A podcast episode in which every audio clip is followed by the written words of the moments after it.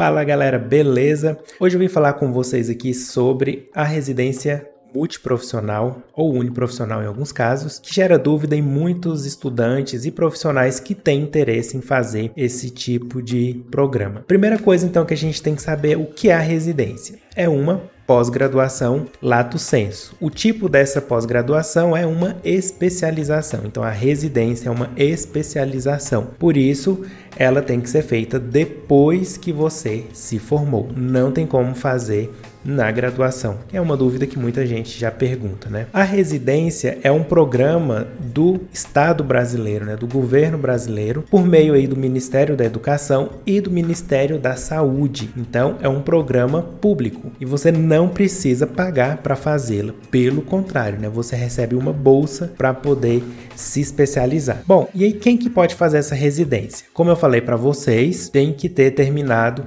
a graduação, né? Nenhuma profissão de, da saúde de nível superior. E aí você pode então participar do processo seletivo. Ah, Bruno, só pode fazer então quem é recém-formado? Bom, isso depende, né? Vai depender do edital e do programa como que eles cobram isso. Existem sim alguns programas que vão colocar um limite de formação de dois anos, ou seja, se dentro depois ali que você se formou, dentro de dois anos você pode tentar fazer a residência. Depois disso não pode. Mas isso geralmente é a exceção. A maioria dos programas não exige que você tenha ali até dois anos de formado. De qualquer forma, é importante você você ler o edital daquela residência que você tem interesse e ver como que eles estão cobrando isso. E é importante também para assumir a sua vaga na residência que você tenha o registro no seu conselho profissional. No caso da biomedicina, você já tem que estar inscrito no CRBM. E existem dois tipos de residência: tem a uniprofissional e tem a multiprofissional, que é a mais conhecida. Qual é a diferença? A residência uniprofissional, como o próprio nome já diz, engloba, abrange somente uma única profissão. A multiprofissional, para ser considerada multi, tem que ter no mínimo três profissões. Então, digamos, enfermagem, biomedicina e farmácia. Claro que geralmente a gente sempre encontra com mais, né? É, serviço social, fisioterapia, odontologia, nutrição, biomedicina, farmácia, enfermagem.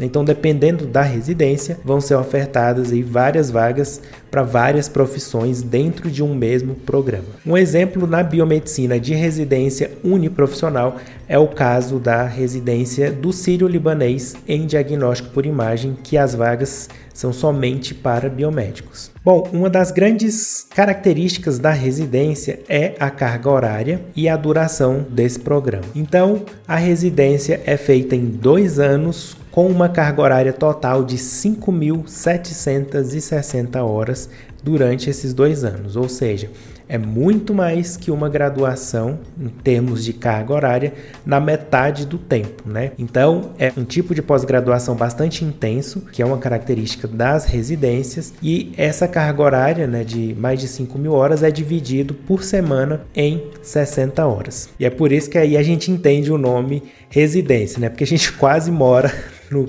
ali no local onde a gente está fazendo a residência. Essa carga horária ela é dividida ainda em 20% de parte teórica e 80% de parte prática. Então, mais uma vez, uma grande característica da residência é o ensino em serviço, é a parte prática. Então, por meio da residência, a gente aprende muito, ganha muita experiência ali na prática da profissão. Falando da biomedicina, na parte prática, então, a gente fica nos laboratórios, ambulatórios, clínicas ali do hospital, né, ou do serviço de saúde. Pode fazer também estágios fora, ir para o hemocentro, bancos de sangue. Vai depender da área da residência que você está fazendo.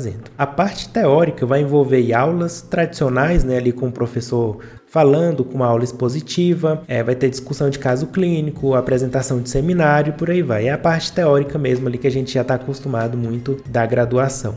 Então, a grande vantagem aí é justamente essa experiência prática que a gente fica ali imerso no ambiente de trabalho, apesar de ser estudante de pós-graduação, parece um trabalho, mas não é, mas a gente aprende bastante. Bom, e aí se você ficou interessado, quer saber, Bruno, mas e como é que eu entro para fazer essa residência? Bom, por ser um programa público e ter uma concorrência, né, a forma de entrar na residência é passando por um processo seletivo. Essa seleção geralmente é composta por duas etapas principais que a maioria dos programas vai colocar, que é uma prova objetiva de, de múltipla escolha e a análise do seu currículo acadêmico para ver o que, que você fez ou não durante a graduação ou logo ali após de ser formado. Mas tem outros programas de residência que colocam prova discursiva, prova prática, entrevista, análise psicológica. Então tem algumas exceções, né? Mas geralmente é prova e análise de currículo é o que é mais cobrado.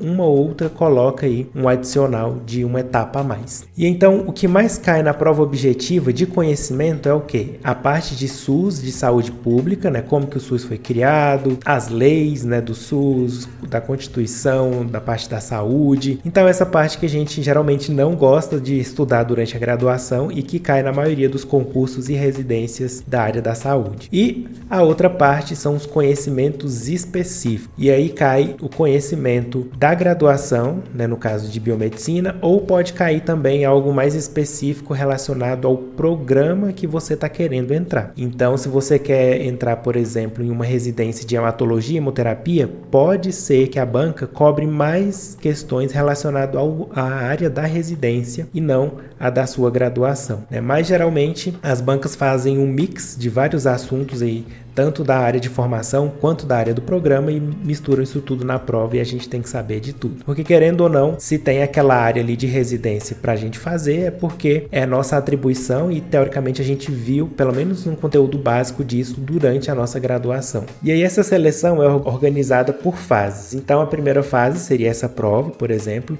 e aí tem ela é classificatória, eliminatória. Quem passar ali pelos critérios de avaliação, de classificação, o ponto de corte, passa para outra etapa, que pode ser análise de currículo, entrevista. Então tem um ponto de corte ali que você tem que conseguir passar para chegar na outra etapa. E aí, geralmente essa outra etapa, como eu falei, é análise de currículo. E aí tudo que você fez na graduação pode ser pontuado. Então, aqui entram estágios, iniciação científica, projetos de extensão, cursos e eventos, artigos publicados, participação em congresso, apresentação de trabalhos, monitoria, liga acadêmica.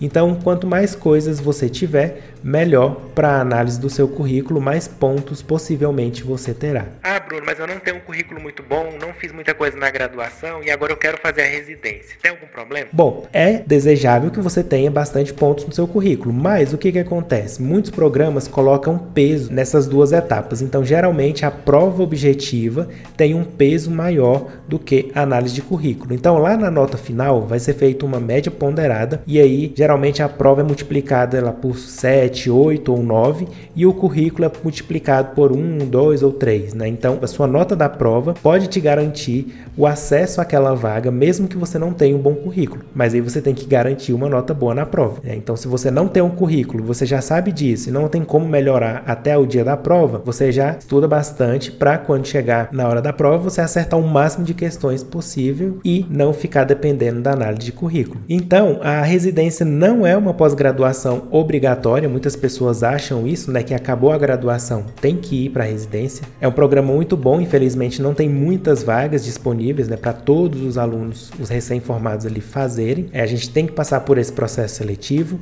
Tem residências que oferecem muitas vagas, por exemplo, oito lá no Ciro Libanês, mas a maioria vai oferecer de duas a três vagas por programa. Então a residência não é obrigatória, você não precisa fazer a residência, a não ser que você queira essa experiência que a residência vai te dar, mas existem outros tipos de pós-graduação e vai depender dos seus objetivos. Se você vai querer, por exemplo, ir para o mestrado, é mais para a parte acadêmica, né?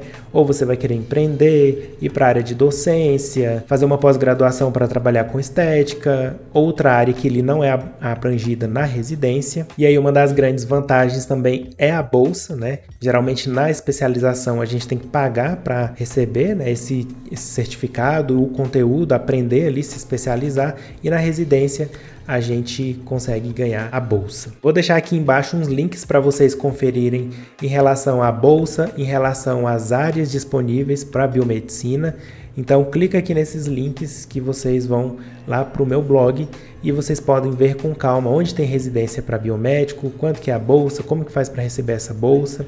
Né? Lá eu conto com mais detalhes sobre todos esses aspectos. Espero que tenha tirado algumas dúvidas sobre a residência e lembrando que eu tenho um curso preparatório para a parte específica daquelas residências que cobram o conhecimento de biomedicina, de análises clínicas. Então, vou deixar o link aqui também se você quiser conferir e ver. Agora, em 2023, começando o ano, né? Se você pegar o gás, entrar no curso e começar a estudar, quando os editais saírem lá no segundo semestre, né? Setembro, outubro, você já está aí estudando há bastante tempo, saiu na frente de muita gente. Qualquer dúvida, estou disponível aqui para responder o comentário de vocês e lá no Instagram também eu comento bastante sobre residência, o pessoal pessoal tira dúvidas comigo. E é isso aí. Tchau, tchau.